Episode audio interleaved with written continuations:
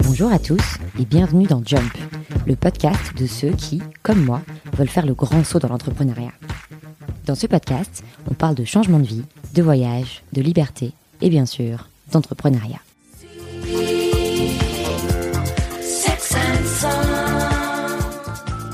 Aujourd'hui, je vous propose une nouvelle chronique dans la catégorie Vie ma vie, j'ai 30 ans, je démissionne et je cherche une idée de boîte. Pour ceux qui n'ont pas écouté les précédents épisodes, vous vous en doutez, c'est donc ma situation actuelle. Ça fait quelques semaines maintenant que j'ai débuté ce projet et j'ai réalisé plusieurs interviews à Paris et à Londres. À défaut d'avoir trouvé une idée de boîte, j'ai déjà appris à maîtriser à peu près une chose très importante, à savoir le vocabulaire. Parce que quand vous parlez avec un entrepreneur pour la première fois, c'est limite s'il ne vous faut pas un dictionnaire. J'ai donc décidé dans cet épisode de faire un petit abécédaire pour vous aider à y voir plus clair. Alors je me lance. Je vais vous parler d'abécédaire, et ça tombe bien, parce que les startups n'ont que ces lettres-là à la bouche. A, B, C.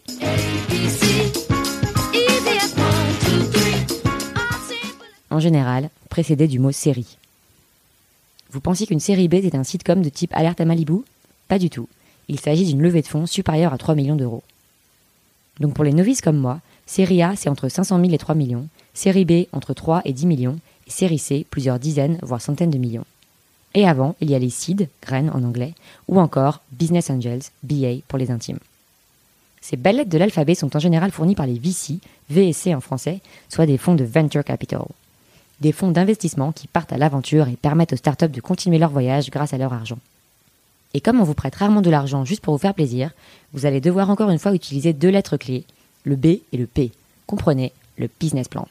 Le business plan, c'est votre plan de bataille, ce qui va vous permettre de gagner la guerre contre vos concurrents. Il inclut en général un gros tableau Excel montrant sur plusieurs années les projections de chiffre d'affaires, top line, les coûts associés et le profit qui en découle, la bottom line.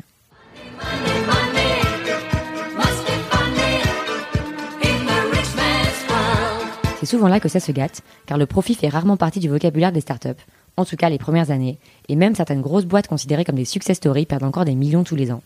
C'est le cas d'Uber à l'heure où ce podcast est enregistré par exemple, c'était le cas pendant longtemps de Twitter ou Spotify qui viennent d'annoncer des profits pour la première année. Ça paraît fou, mais l'explication est la suivante. Au début, la priorité est donnée à la croissance, et celle-ci nécessite d'investir massivement et souvent à perte, notamment en marketing et communication pour gagner des parts de marché. C'est ce qu'on appelle le cash burn. Dans la suite de l'alphabet, on trouve le MVP, Minimum Viable Product. L'idée du MVP, c'est de surtout pas passer deux ans à développer tout seul un produit dans son garage jusqu'à ce qu'on le trouve parfait mais qu'on se rende compte que personne n'en veut. Il vaut mieux, à l'inverse, confronter tout de suite son idée sur le marché sur un site internet pourri, mais qui permet de vérifier s'il y a une demande. Par exemple, quand Instagram a été lancé, en une nuit l'application a été téléchargée des centaines de fois dans plusieurs pays dans le monde, sans aucune publicité. Leurs serveurs ont craché tout de suite, mais le product market fit était là. Par product market fit, comprenez donc le Graal de l'entrepreneur. En gros, trouver un truc que les gens ont envie d'acheter. Ça paraît évident, mais malheureusement le problème que rencontrent beaucoup d'entrepreneurs, c'est qu'ils ont une super idée, mais que ça n'intéresse personne. Donc, une seule règle doit prévaloir do things that people want. Pardon pour cet anglicisme, après 4 ans à Londres, on ne se refait pas.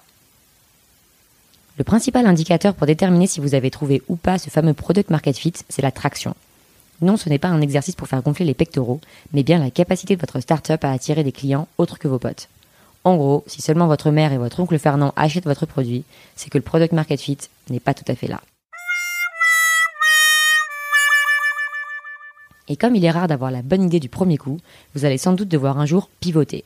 Pivoter, c'est tout simplement changer de business model ou juste changer d'idée. C'est dire, ok les gars, en fait j'avoue, je gagne pas un rond depuis deux ans, on va changer la formule. C'est souvent quand la startup est sur le point d'être asphyxiée que cette idée de génie survient.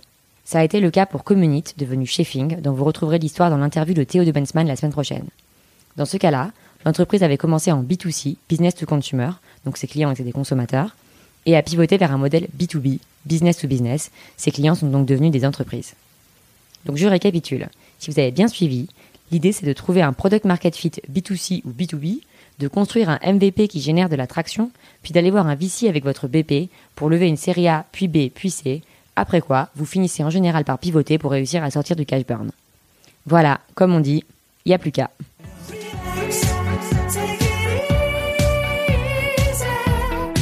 Allez, merci d'avoir écouté Jump et à la semaine prochaine.